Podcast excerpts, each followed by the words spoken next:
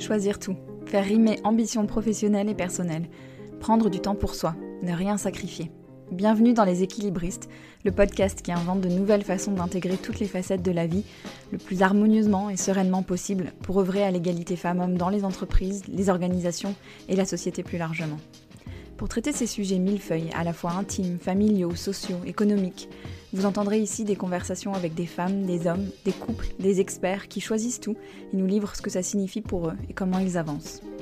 L'ambition de ce podcast, vous rassurer, vous faire réfléchir, rire et prendre du recul. Et surtout, vous mettre en action pour construire la recette qui vous convient.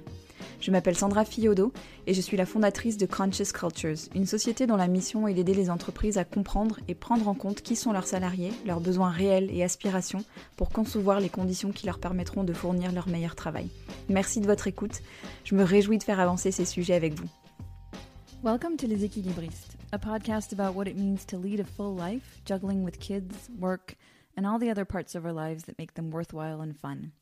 My name is Sandra Fiodo. I'm your host. Les équilibristes is a French expression meaning tightrope walkers, and is a way of expressing this idea I care deeply about as a working and ambitious parent of two young kids, always moving forward, testing, learning, falling, and getting back up. Movement is how we find a sense of balance. I'm on a mission to reconsider the way we think of work life balance and constantly looking for a more accurate way of coining a topic I'm passionate about. These discussions span many topics, from the most intimate to company and public policies. My guests are women, men, experts, and leaders, and they all have a role to play in the way we lead full, enriching lives. A year ago, I launched Conscious Cultures, a consulting firm that helps companies better understand their talents' needs to tailor a more suited and inclusive experience for them. We're here to explore together, and I would love to hear from you. Feel free to email me with suggestions, comments, ideas at Sandra, S A N D R A, at conscious cultures.com. You can also check out my Instagram and LinkedIn accounts and stay in touch there. Now, let's get to today's episode.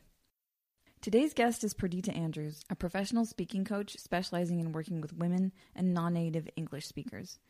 I met Perdita in February during the Me First event my friends Alexia Colson-Duparchy and Marianna Szeib and I organized, and I immediately loved Perdita's way of reframing the topic of public speaking as a question of letting others hear your voice and allowing yourself to make an impact.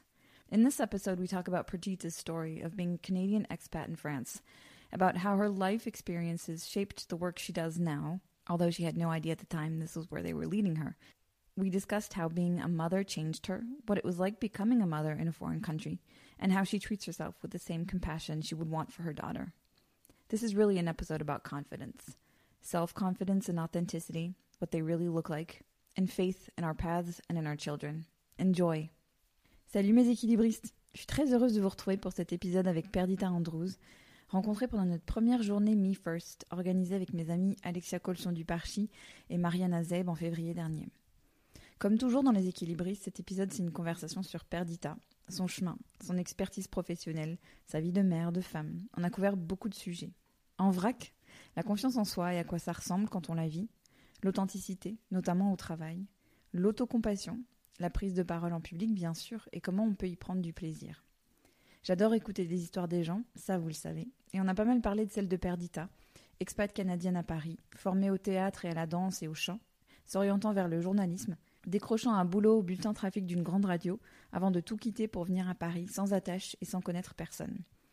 On parle aussi beaucoup de comment elle a trouvé sa voix, qui se trouve être autour de la voix, et de cette vérité, si inconfortable parfois mais aussi si grisante, que le sens de ce qu'on fait ne se trouve bien souvent que dans le rétroviseur. C'est un épisode sur la confiance, en soi, en la vie et en son enfant. Bonne écoute mes équilibristes. Et oui, c'est en anglais. Tentez quand même, surtout si vous vous dites Oh là là, j'y arriverai jamais. Surprenez-vous.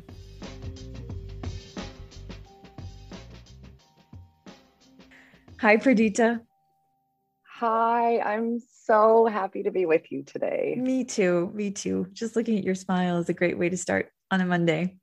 Thank you for taking the time. Thank you for for being here with us. Um, Perdita, as I just shared with you um, before we started recording, I just spent a weekend um, taking the final course for my coaching training. And one of the things we talked about a lot was the power of stories. um, both for the person telling their story, but also for those who listen to the story, who hear it. So I'd like to start there. Could you please share your story, Perdita? Oh my gosh, Sandra, where do you want me to begin? Where do I start? my story has many chapters. Yeah. Many, many chapters. Um, and I'm still writing it like all yeah. of us, right? Yeah. Mm-hmm. Um, I'll try to give you the Reader's Digest version. Mm-hmm. Um, so I am Canadian born to two European parents. So I'm a first generation Canadian. I have moved around a great deal. Seven times, I believe. I think I've lived in seven different places. And I now live in Paris. I am an expat. And I can't believe it, but it's been almost 10 years. It actually mm-hmm. had in October, it will have been 10 years since I moved here. And the thing I love about stories, especially when we tell stories about our own lives, is that we we can never see the through line when we're looking forward. Yeah. We can only ever see it when we look back. Mm-hmm. And by nature, I am a seeker. And I, as I said, I have moved seven times in my life. Mm-hmm. So I'm I'm a seeker. Um, and for a really long time, I was seeking my purpose and my passion and what was going to get me out of bed every morning and what was going to make me feel connected to my life. Mm-hmm. And I was, I'm very open minded. I'm willing to try anything once. And so I tried a lot of different things. And what I, did you try? Well, um, so I, as I said, I was born in Canada. I lived there until I was 16. I moved to the States and finished high school. And after high school, I was accepted into a conservatory in New York City where I was trained. I'm a classically trained actor, singer, and dancer. Uh, and there was there was quite a lot of time in my formative years when I thought that that was my passion and then i discovered that it i i didn't want it bad enough it's mm-hmm. definitely mm. a career that you have to you have to be relentless in your desire yeah. for it and in your connection to it and i just didn't have that connection mm-hmm. and so then i went back to school and i studied journalism and radio broadcasting because and this is what I love because this is where the through line sort of starts, except I didn't know it was yeah. starting. When I when I graduated from the conservatory, I was getting a lot of interest in I was doing a lot of work with my voice, which mm-hmm. was a which was an area that I didn't know anything about. I didn't know about voiceover work. I didn't radio had never even occurred to me. But when I looked at going back to school, I thought, well, what has worked so far? and and working using my voice had worked so mm-hmm. as i was looking for all of these different uh, as i was looking at all these different programs and i mentioned being a seeker so i'm interested by so many things it was hard to narrow it down i finally chose journalism because i love to write and it mm-hmm. was a mm-hmm. combined journalism and radio broadcasting program and i did that and i was incredibly fortunate to be offered which was very which was considered my professors kept telling our classes over and over again to never expect this to happen so it was kind of like a unicorn moment in my life where mm-hmm. i was mm-hmm. offered a job at the biggest radio station in canada while i was still in school wow to be on the air doing the traffic report oh wow And the funny thing about that, I mean, the little sort of, I don't know if it was like a wink from the universe or, you know, somebody just sort of not in, not in a not in a malicious way and at all, but kind of having a little fun with me was that I at the time I didn't drive. So I was doing, you know, avoid a highway 401 mm-hmm. because mm-hmm. there's a, been an accident on the left lane. But at the same time, I did not care. I was not connected. I had no, I just didn't care. Yeah. Um, and it was the kind of, it was the news radio station where I had, I was doing it every 10 minutes. Wow. Okay. And so I left this highly coveted opportunity. And once again, I felt totally deflated, thinking, Am I ever going to find hmm. my thing? Am I ever going to find, yeah, my purpose? Hmm. And it wasn't until I came to France, which was unplanned. It was a very spontaneous decision. I had never been to Paris and I didn't know a single person. Mm-hmm. I just wow. showed up here.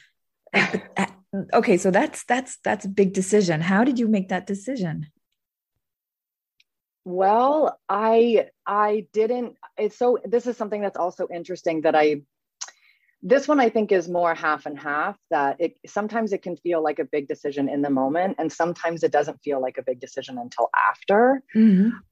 I am also the kind of personality where I'm really a leap and the net will appear yeah. kind of person. Mm-hmm. And that's really what I did. I I really wanted to change. I wanted a strong change in my life. I was very fortunate that my parents put me in French immersion from the age of 5 mm-hmm. So from five to 16 until I moved to the States, I was in French immersion.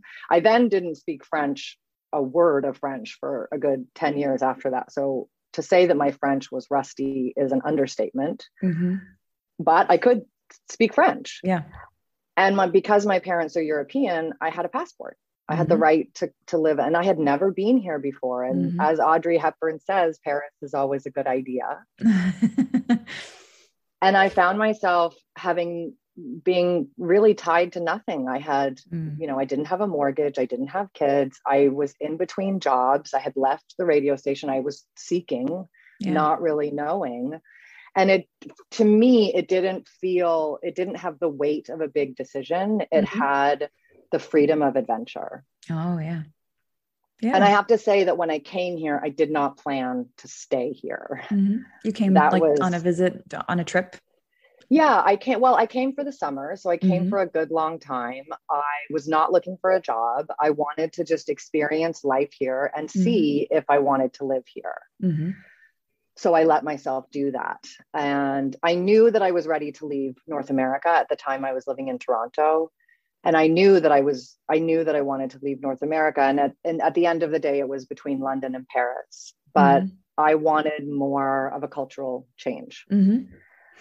and so I decided to come here and if I hadn't I never would have found my purpose yeah. which when I now look back on my life experience and my educational experience and my professional experience everything lines up because now yeah. I work with people, helping them to speak up in English.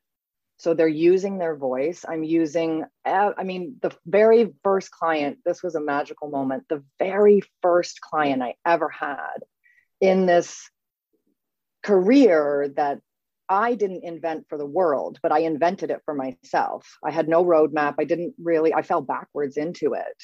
And the first client I had, I was working with them. They were they worked at a corporate real estate company and they had a, they were giving a speech at a conference, an international conference in Italy. And I start we I started working with them and I heard these this guidance coming out of my mouth that I had learned from my acting teacher when mm. I was hmm. 18 years old. Yeah. That I forgot I knew. Yeah. And it was at that moment I was like, this is where this I'm meant to be. Yeah. This is what I'm meant to be doing. And I'm so grateful and and so thankful to I think the big lesson for me is you just never know how your path is going to unfold, mm-hmm. but it is unfolding for you. Yeah. It's yeah and uh, uh, listen it's not all sunshine and roses that's for sure but that's the mm. way that's life that's life but if i had never come here i wouldn't be doing the work that i'm doing today and the work that i'm doing today is so profoundly meaningful to me mm. that i feel so blessed just to get the opportunity to do it and to work with my clients and to help them to watch them transform from yeah. From panicked when yeah. they're when they know that they're going to be speaking in english to confident and yeah. and more than confident excited. Yeah. I love hearing you speak about speaking because you have a way of reframing um, what speaking actually is. So professional speaking public speaking whatever you want to call it but you have a brilliant way of reframing it um, and showing it how it's so much more than that.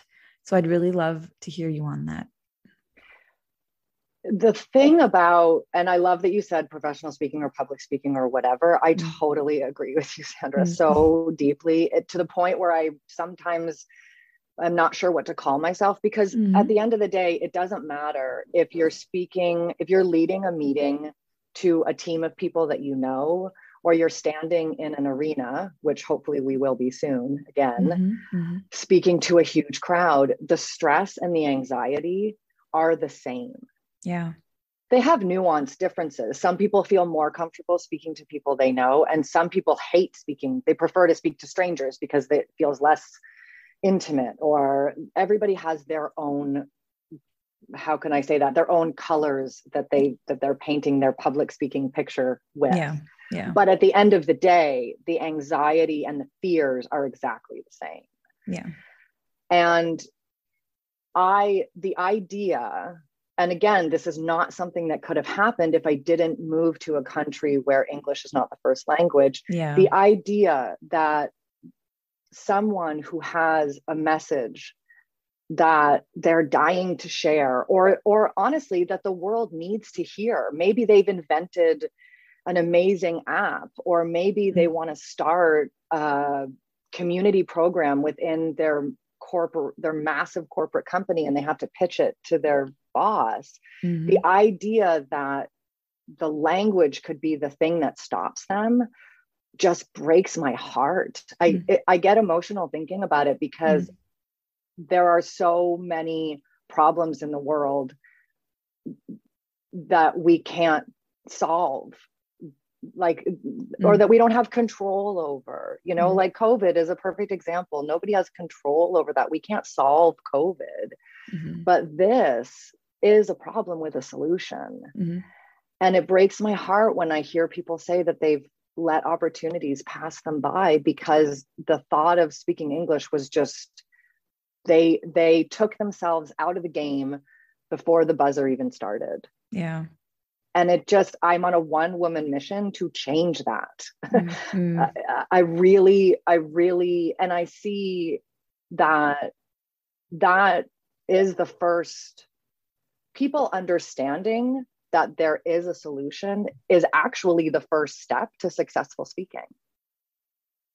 It might seem like they're not it, it might seem like they're too far apart if you think of them in time mm-hmm. from the day that the person gets the idea to contact me let's say because they want they they want to apply to be a speaker at an event. And then the the moment of the event when they're actually speaking. But that's the first step in in having the confidence to go for it mm. they don't have the tools yet but they already have that little that I call it like that whisper, you know, there's this little yeah. thing inside of them saying, I really, or wanting to be on a podcast. I would mm. really love to talk about my business mm. Internationally, you know, on an American podcast or on a British, but I, but I don't, I, I can't, I can't do it. I can't, I can't, I can't. And they yeah. shut mm-hmm. down the idea and then they come back to it later. And the other side of talking about the the moment when people get the idea and then the other end which is when they have spoken the transformation i see in my clients is so profound the way they carry themselves the way they handle themselves in just spontaneous small talk conversations is completely different from the first time i work with them to after we've worked together they're relaxed. Mm. And it's really we talk a lot about confidence, and I'm I I'm confidence is helping my clients tap into their confidence and encouraging them to remain tapped into their confidence mm. is a huge percentage of what I do. I, I, I want to explore confidence just a little bit because sure there's so many um there's so much talk about self-confidence and stuff but what does self confidence look like? This is it, yeah. an amazing question. So I think it's important to say that it looks like something different for everybody. Mm, yeah. But I think exploring it's so fascinating. I love that you said that because I've never put it in that in those terms when I've been working with my clients, but one of the very first things that I do with them is I talk about in the very first session is what does success in working together look like to you? How do you want to feel? And they and very often they'll say confident. Mm-hmm. Um, many many French speakers, I hear the same thing over and over again, and it's that they're searching for fluidity. Mm-hmm. And every single French person I've ever spoken to has a problem with their accent. Is that a specific but, thing to French people? Well, the bulk of my experience is with okay. French people. Yeah. So I can't say if if Spanish people mm-hmm. have the same have the same issue. And we can come back to to mm-hmm. that perception after. Mm-hmm. Um, but I think to go back to your question of what does self-confidence look like, I have a, a part of my method where I have developed this system for finding what I call anchor words. Mm-hmm. And when I do this sort of anchor word investigation with my clients, I take them through quite a lot of it's not dissimilar from from coaching. Yeah. I take them through we do a lot of values work, mm-hmm. we do a lot of fear, work around fear, we do a lot of mindset work. Mm-hmm. And there's there's multiple people can have multiple sets of anchor words. So anchor words are my anchor words are three to five words mm-hmm. that do exactly what they're called they mm. act as an anchor so they mm. ground you they center you they yeah. they make you feel solid yeah and you can have anchor words that are connected to you as a whole person in your whole life mm-hmm. and you can also do the anchor words exercise related to a specific event or experience mm-hmm. And I think self confidence is when you have identified those words and this might sound silly but when and when you haven't forgotten them mm, yeah because we identify them but then some sometimes yeah. you know whether it's self-sabotage whether it's just busy modern life we yeah. forget we're like oh yeah wait a minute yeah you know uh, teaching is one of my anchor words let's just mm. use it mm. as, as an example okay, I'm giving this talk on closing the gender pay gap. I'm just inventing an example mm-hmm. here. And one of the anchor words I want to hold on to throughout my presentation is teaching. I'm here mm-hmm. to mm. teach. That to me, success is mm. at the end of this, I feel like I taught something. I feel like this. the people learned yeah. something. And it's in the identification and the writing down and the memorizing of yeah. those anchor words that I think self confidence comes. I think mm. it's a way to make self confidence as tangible as yeah. we could possibly make it. There's another word that comes up very often when you talk about your work and, and your mission is authenticity. And authenticity has um, become a buzzword um, and can mean so many different things. But what I really liked when we were chatting for the first time, you talked about um, also the necessity to wear a professional hat in certain instances. So my question is, you know, how do those two live together, authenticity and wearing a professional hat? And what are your thoughts on assessing where to draw the line, you know, um, to show up authentic, authentically, um, but also professionally? Hmm. I wonder if those things have to be mutually exclusive. Mm-hmm. Who's to say that we can't be authentic and professional at the yeah, same time? Exactly. And I think a lot of what comes to mind as well is another request that I get often from clients. Clients often ask me to help them eliminate their crutch words or their filler, what are also called filler words. I really don't like the term crutch words because it's so negative. Yeah and there are two camps on this. There's the one camp that says eliminate them completely. You don't seem professional. If you um or like or you know. I disagree with that completely. Because for me, it's such an interesting question. For me, and what I, how I guide and champion my clients is that professionalism comes through authenticity. Yeah. But there's a caveat, and the caveat is you have to be connected to what you're doing. If you don't care about what you're doing, professionalism and authenticity can't live together. Mm. Right? Because you're putting on a mask, right? Yeah. If if you're yeah. unfortunately, if if you're in a job that you really don't like and that you really don't care about, you can be professional because you can follow a code of conduct, but you're not being authentic because you don't want to be there. And that is reality for some people. That is really difficult. But I think I think that we, especially recently, I would like to see the divide between those two characteristics or qualities narrow. I would yeah. like to see it get smaller. And I agree.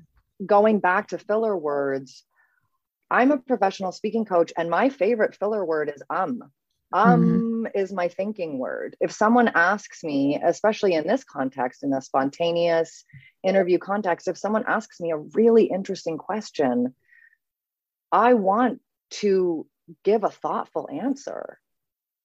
And so if um is my thinking word, then um is the word that I use yeah. to give them a thoughtful answer. And that thoughtful answer by definition is authentic. So, so I think we yeah. put a lot of pressure on ourselves. And hey, me included, we put a lot of pressure on ourselves. I think another another thing that could be a really great exercise to do is to sit down and say, what does authenticity look like? In my individual opinion and what does professionalism look like in my individual opinion? And see if there's a way that you can blend them. I think yeah. it what it really comes down to is authenticity is when i'm as it's coming to me in my mind right now authenticity is release and relief and professionalism is judgment. Yes. Yes Yes. Like, why do we think if we're being authentic, we will be seen as unprofessional? Mm-hmm. Who decides what's professional? Are you, can, do you keep your word? Is your heart in your work? Do you care about what you're doing? Shouldn't those be the criteria for professionalism? I love your take on this. Yeah. Yeah. And I speak from experience. Yeah. Let me tell you, I speak from experience as someone who, again, has kind of invented for every day. I'm just following the next step in my path. I have no, I don't have any role models. I don't have any guidelines. I'm, I'm really inventing it. And there are some days where I say to myself, oh, well, you should dress this way, or you should and so i'm not you know immune to thinking that i have to put on a particular hat but especially in i would say the last three to four years as i have gotten deeper into the work that i do the mindset and values work with my clients i by proxy have done yeah that work too mm. and it it i know how much my work lights me up and how much I love doing it. And I know that that's enough. That makes me professional. That's a perfect segue into a question I really wanted to ask you about your own entrepreneurial journey because you went from teaching, um, actually being a journalist, teaching to building your own business. So I'm really interested in what, and you're very candid and open about the fact that you know you didn't have like a strategy or a, a very clear path ahead of you like this is what i'm going to do and this is what i'm going to do next. Um, so what did it take like what did you have to push through? What did you have to discover? And how did you take the step all those steps that brought you to where you are today? I think it was for a very long time it was not conscious.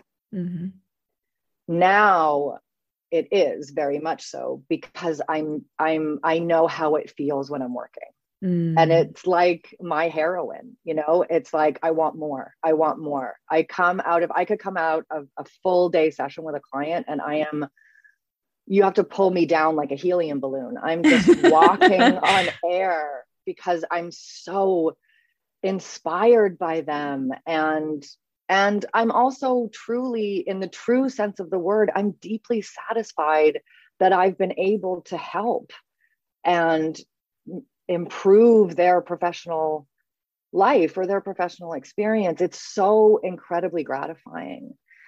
Um but i I mean, sometimes I wish I did have more like, this is what I'm doing next, and this is my next step, because most days I wake up and I don't know what I'm doing. And I will tell you that that for me is the downside of entrepreneurship or solopreneurship that I wish I'm using air quotes, mm-hmm. super successful entrepreneurs would talk about a little yeah. bit more. I mean, we all are unique. So there are some people who, you know, right brain and left brain and human design, if you're interested in that, or whatever modalities, we all have different mm-hmm. personalities mm-hmm. and we all thrive in different circumstances. And fortunately or unfortunately, depending on the day, I am I'm a collaborator. Mm-hmm. I am I shine when I'm in collaboration with other people, whether it's brainstorming and spitballing ideas, whether somebody's asking me for feedback on their program, whether we're creating something together, whether we're having a conversation like you and I are having right now. Mm-hmm. And that makes being a solopreneur really challenging sometimes. Yeah. And it makes me question it makes me question my journey sometimes because I did not wake up one day and say, I want to have my own business.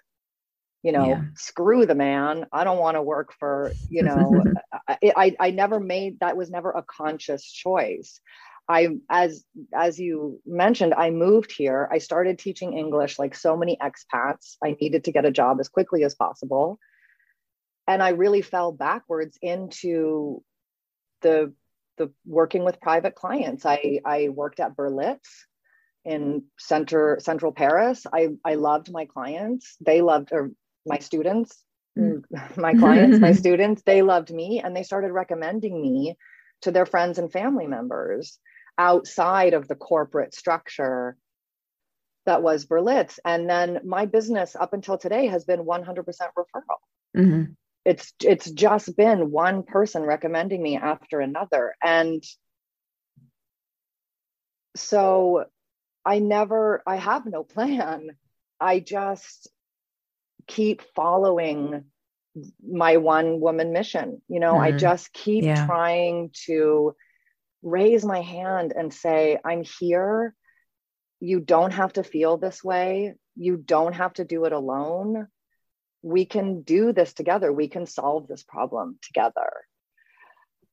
But i do i do wish that those entrepreneurs who aren't super logical and yeah. who have an yeah. affinity for not even an affinity but who have a talent for strategy or roadmaps I, am using mm-hmm. air quotes because mm. that is not something a word that exists in my world it's not mm it's not allegedly a roadmap, but yeah, it's really something that is a huge, huge challenge for me and is probably, it is not probably, definitely the thing that I like the least about my life as it has become and, and my job.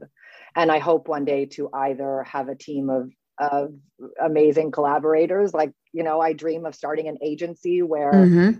where it's full of it's a practice of women who offer coaching in different specialties. Mm-hmm or whether I'm in collaboration with a company or I don't know, but that is my ultimate goal is to actually change my solopreneur status into mm. a collabpreneur status. Can mm-hmm. we yeah can we coin that phrase yes, or hashtag yes, that? Yeah. Collabpreneur. Mm-hmm. Um, because again, it's this that's where I shine. And when we think about our precious time on this planet and how do we you know yeah. what's a perfect week yeah. a perfect week for me is is not sitting alone behind my computer working on new content to put yeah. online. That's just not who I am. That's yeah. who some people are, and that's amazing, and that's great for them.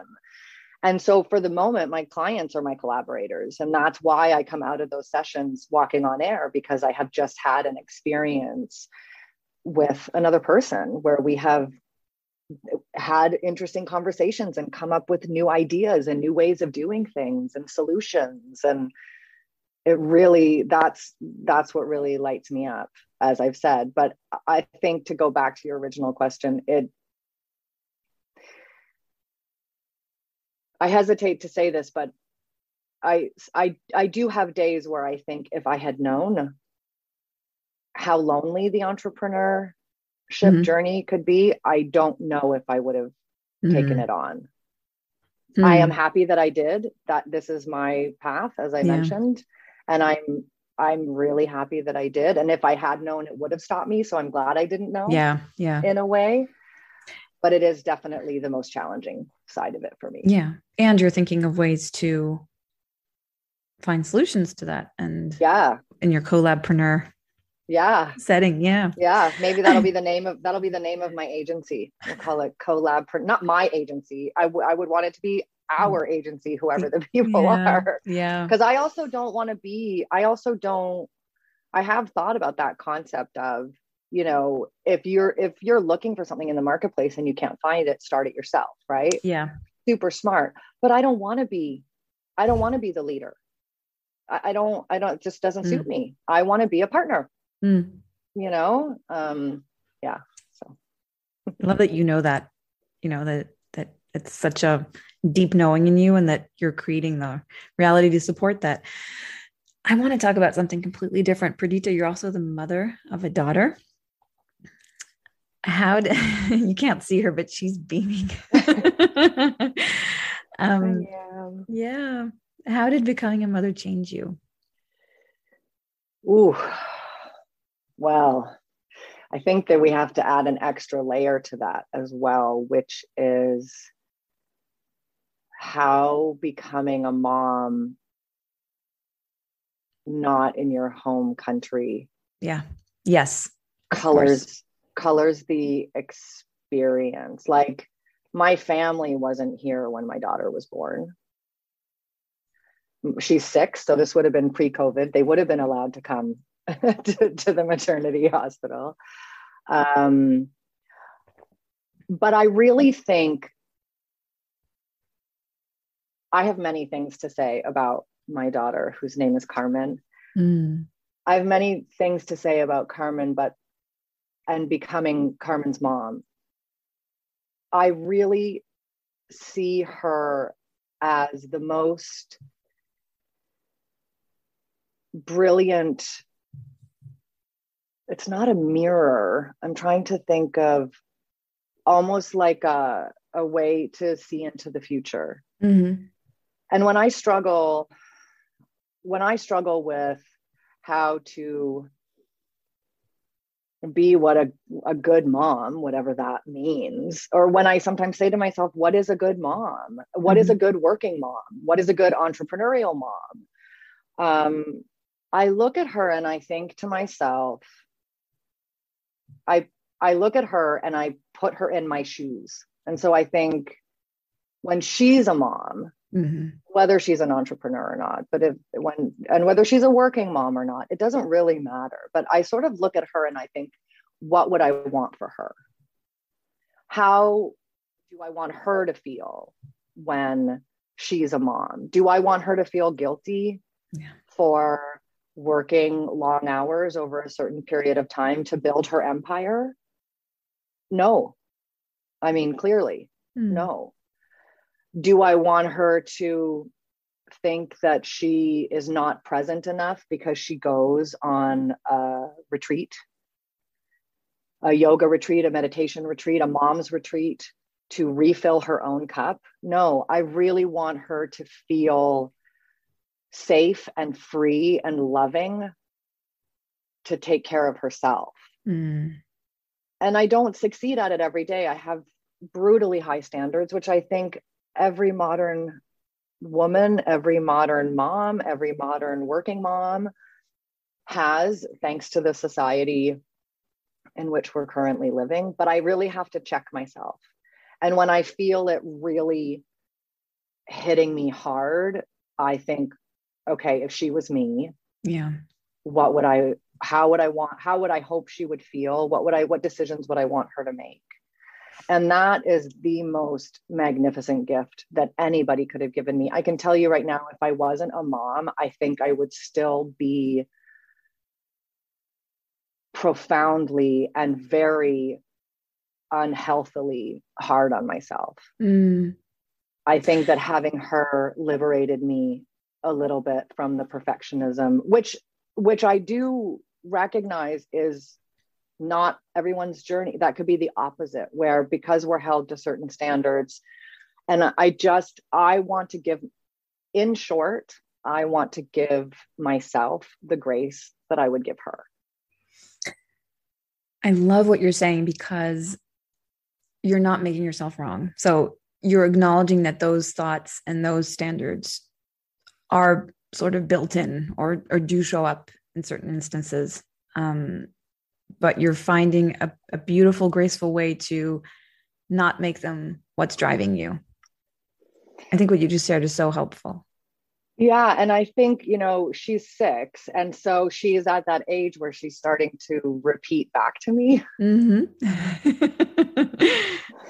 the things that I say to her. And I try also to be very authentic. We could come mm-hmm. back to that word. I try mm-hmm. to be really real with her. I try, I discern, I make, we as parents make our own discernments as to what is appropriate information for her to know about in our own way of parenting and what isn't. Let's say, I don't know, something about money or something she doesn't need to know about. Mm-hmm. That's information she doesn't need, but she does need information about emotions and feelings. Mm-hmm. So when I'm sad, I don't hide it yeah. from her. Yeah. When I'm struggling, I don't hide it from her. And I I share it with her and I say, I'm just feeling really sad right now. And that's part of being a human being mm-hmm. or if I lose my temper, because everybody loses their temper. Mm-hmm. And I don't know how many times we need to talk about that before yeah. we stop feeling bad when it happens. um, I say to her, and I do think this part is really important. And I read this, I don't remember where, but I think it's really important about letting kids know that whatever strong emotions we're feeling, it's not about them. Yes. Because they make yes. up their own stories yes. about what has happened if yeah. we don't communicate. So, one of the first, when I do snap, which I do because I'm a human being, mm-hmm. and that's part of being a human being. First of all, I say that to her. And I say, it's not you. I'm just having a hard time this morning, but it's not about you. It mm. has nothing to do with you. I just lost my temper for a few minutes. I'm human. And yeah. it happens. Yeah. And then she and then she says to me, I mean, she's the I mean, kids are just so wonderful, but she she repeats back to me what I always say to her. Um, and she just looks at me and she says, It's okay, mom. I understand. I love you no matter what. I wonder where I she got crying. that from. and then I start crying and I say, You're such a wonderful kid. but she, but I have also seen her give, I have also seen it work in the other way where mm. she, she lets herself have her emotion. She doesn't judge herself for it and she moves past it quite quickly. Mm. You know, so she'll say, sometimes she'll say, like, in five more minutes, I'm going to lose my patience with you, you know? and I say, I understand. Mm-hmm. That's okay. You're allowed to lose your patience. And then, you know, she's sort of, she's six, but she's also like 16. So she'll sort of run off in a huff and slam the door, you know. Yeah. Um, and two minutes later, she comes out and she's just like, Mom, look what I made. You know, mm-hmm. she, and that to me, I think it's really hard for us as mothers, as parents, to be able to point to be able to see really tangibly and really clearly where our successes are. Mm-hmm. And I would say that I, for me, I find them in those two places, which is when she repeats back the things that I've said to her that are lessons I really want her to learn. Mm-hmm. So I mm-hmm. feel that she's integrated them and learning them. And when I watch her when I watch her move through her emotions Mm.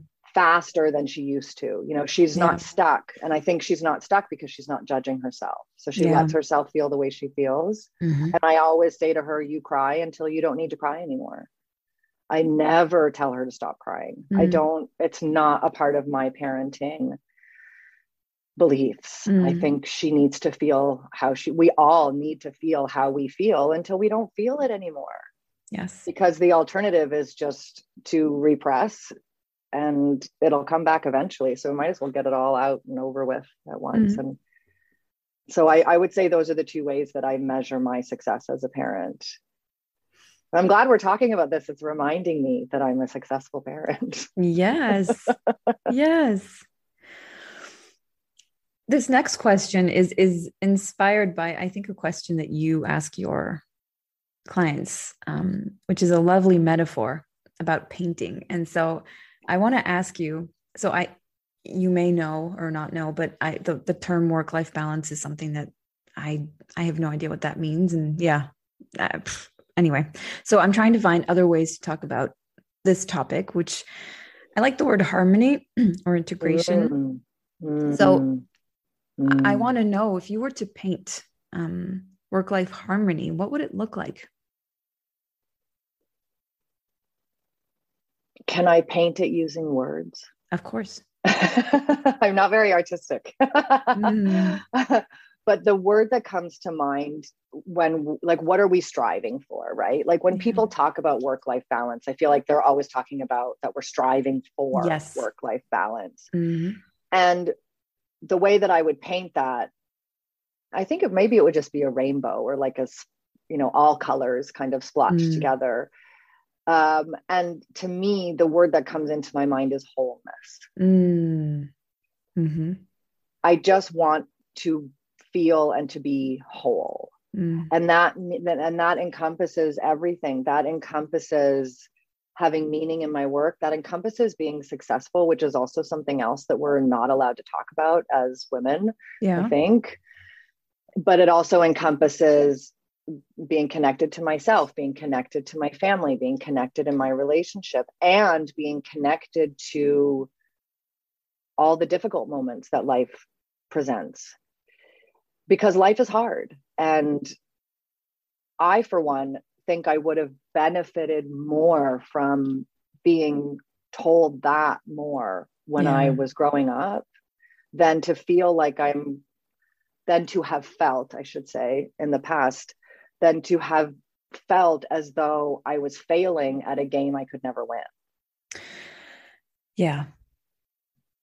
so wholeness is what is how I would paint that picture. You know, I would paint it to an artistic way, an artistic talents that I don't possess that would represent whole, to be Mm. whole, all whole. parts, all Yeah. parts together. And I think everything in its own time. I think that's the other thing is that's why the term work life balance, why are we trying to balance anything? Can't we just have can't we you know instead of having the balance being a straight line can't we have the graph that's just i think the wiggly wobbly graph is much more fun Mm-hmm. you know it's much more rich it's much richer so instead of having a straight line which is what balance kind of represents to me Yes. why don't we have like or a or a circle you know the way that the way that paris the city is set up it's this Mm. concentric circle like why isn't Like it that Yeah. yeah, Yeah. exactly Mhm. or like a tree with its Mhm. rings. I mean, Mhm. why is why is how is a tree not balanced if we take that as the analogy? You know, it, it- I think there's something, and I think there's something about it being cylindrical. Uh, you know, about round, something about roundness feels much more pleasant than a straight line. Yeah. There's some it, it goes back to your point on wholeness and and Yeah. what it means to be complete. Um Yeah. And there's one thing that I'm always surprised with is that we all we often talk about balance as if it were like a, a one woman mission or one woman one man mission. And I'm really interested in your support system and how how you seek out help. Well, I think I love that you're asking this question because I think this question needs to be asked of everyone because it wasn't that long ago that I did not give myself permission mm. to ask for help. Again, yes. this this you know, I'm a woman in my 40s, so growing up in the time that I grew up, I was fed this idea where I didn't I wasn't encouraged to ask for help. Mm-hmm. You know, we we grew up in this women can have it all yes. BS. Yes. Uh, women can and and should uh, yes. do you know we're all intelligent people of course you're going to have you know the derision of stay at home moms as a consequence of this this idea that we can't ask for help that we have to be good at everything um, so i think the first step for me was giving myself permission and I think there is something really valuable. This goes back a little bit to your question, too, about how becoming a mom changed me. Mm. Is I will look at reaching out for help, depending on the, the, different kinds of help, and see will this make me a better mom? Mm. Will this make me a better friend? Will this make me a better partner? Will this help make me a better speaking coach? It mm-hmm. depends. It depends on what kind of help I'm looking for. I, as a person, frequently asked for help. I think I've always been aware of my limitations. I just wasn't, I wasn't, I frequently asked, but I wasn't encouraged and I didn't receive help a lot of the time that I did ask for it. Today, I get help at home. My my partner is, uh, we are really co parents and co house managers. Mm-hmm. But I had to I had to let myself ask for that.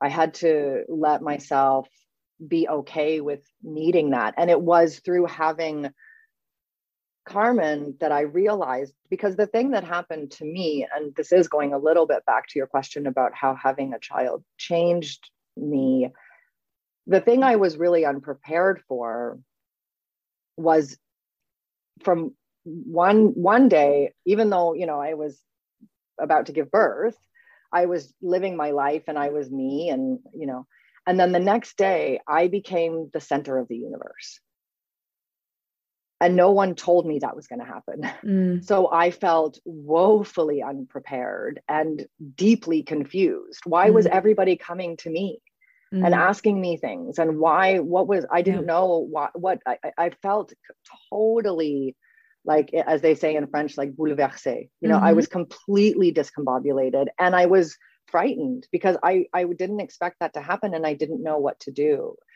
And it it one of the ways that I got through that was to politely decline to be the center of the universe by asking for help, by yeah. saying, yeah you know when my partner would would ask me what to do uh, with the baby mm. in any given circumstance i would say hey i've never done this before mm. what do you think we, we yeah yeah we've both never done yeah. this before just because i carried yeah. her doesn't mean i know i've never had the, this is my first time so yeah. and he and the more that we had those kinds of conversations the more he understood and and so I definitely get help from him. I get an enormous amount of help from my community of entrepreneurial women friends that I am fiercely building because I know mm-hmm. how much I need it.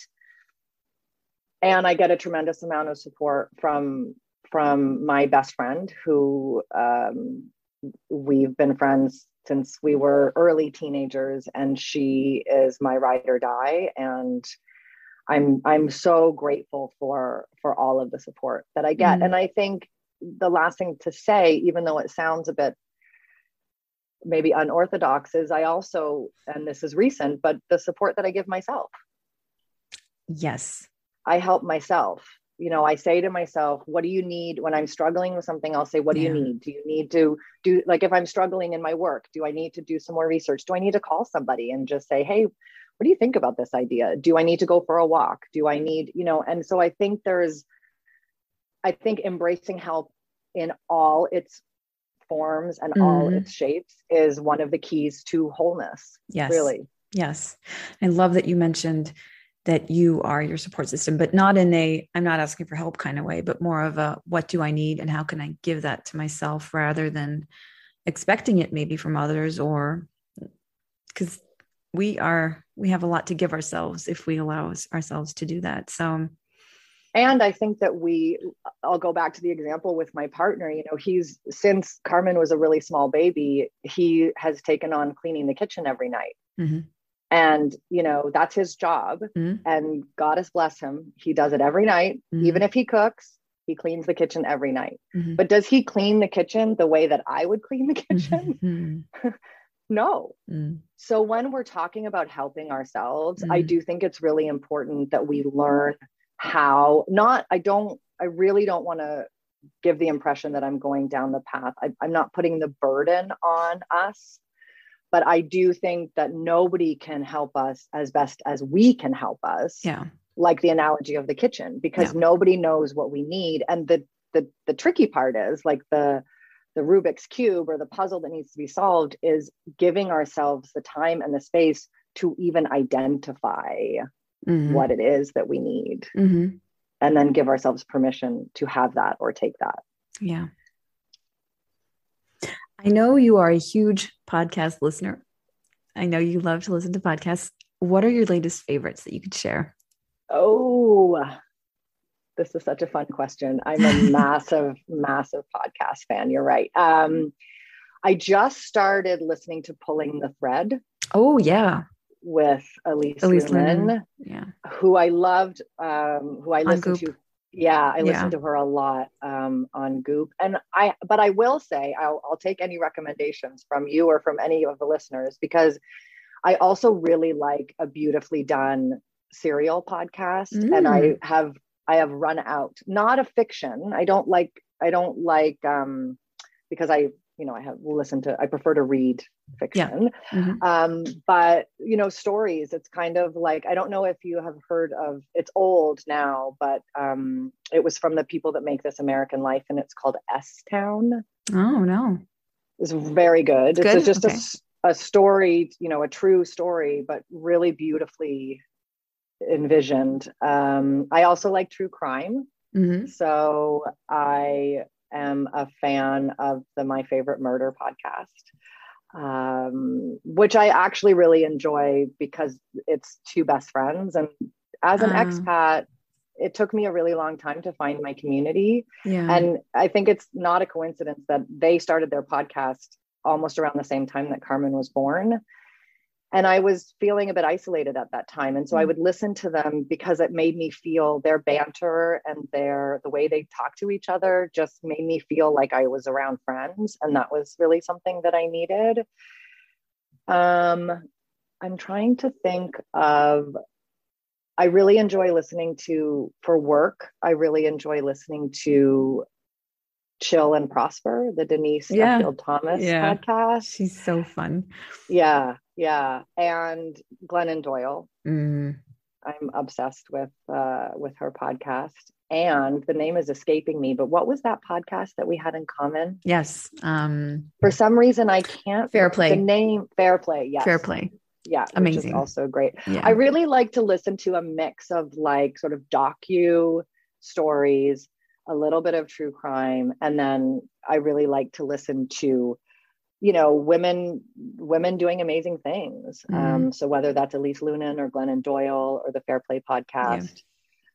i another reason why i love my work so much is because i'm i mentioned at the beginning of our conversation that i'm a seeker i'm also a really curious person mm-hmm. and people fascinate me and so i love hearing people's stories and yeah. where did they come from and how did they get to where they are now and why did they think that and how did that experience happen i just and i i'm often joking with my clients i spend i spend probably 85% of my day asking questions so i love that's another reason i love listening to these stories these podcasts of of people's stories i just think it's just fascinating yeah I have one last question for you. I could go on and on because I spend my time asking questions too, and I'm yeah. very curious about people's lives as well. But um, my final question is I, I'd really love to know what you're proud of.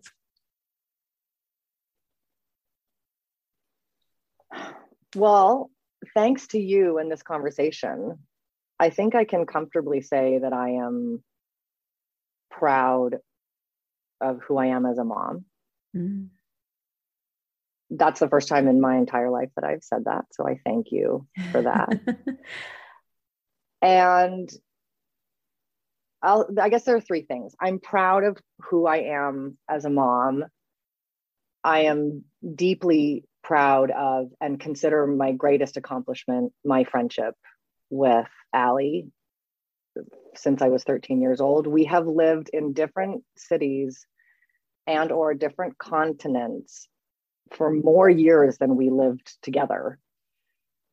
We grew up together, but um, and we're still closer every day. And mm. I'm really, really proud of that. And I'm also really proud of the fact that now that I finally found, now that that through line has, I've been able to identify that through line of, of my history and my path and what brought me here today.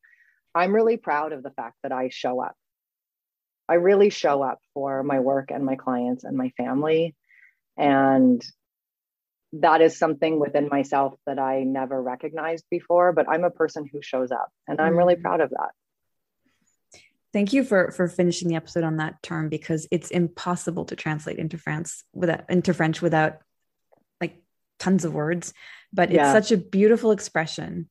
Um, mm. So thank you for bringing that up because it'll be a great opportunity to have a conversation with the listeners on what it means to them to show up. Yeah. So thank you for that and bravo. Um, Merci beaucoup. I, no, I mean it was it was such a pleasure talking to you. I'm so glad we met, and we we actually met at Me First, which was our event with Marianna and Alexia um, in early February, and I'm so glad we met. I'm so glad we connected. Me too. Yeah. I'm. I'm. It was. It, I really think circumstances really did conspire. Yes. For us to meet because I wasn't actually meant to be in Paris.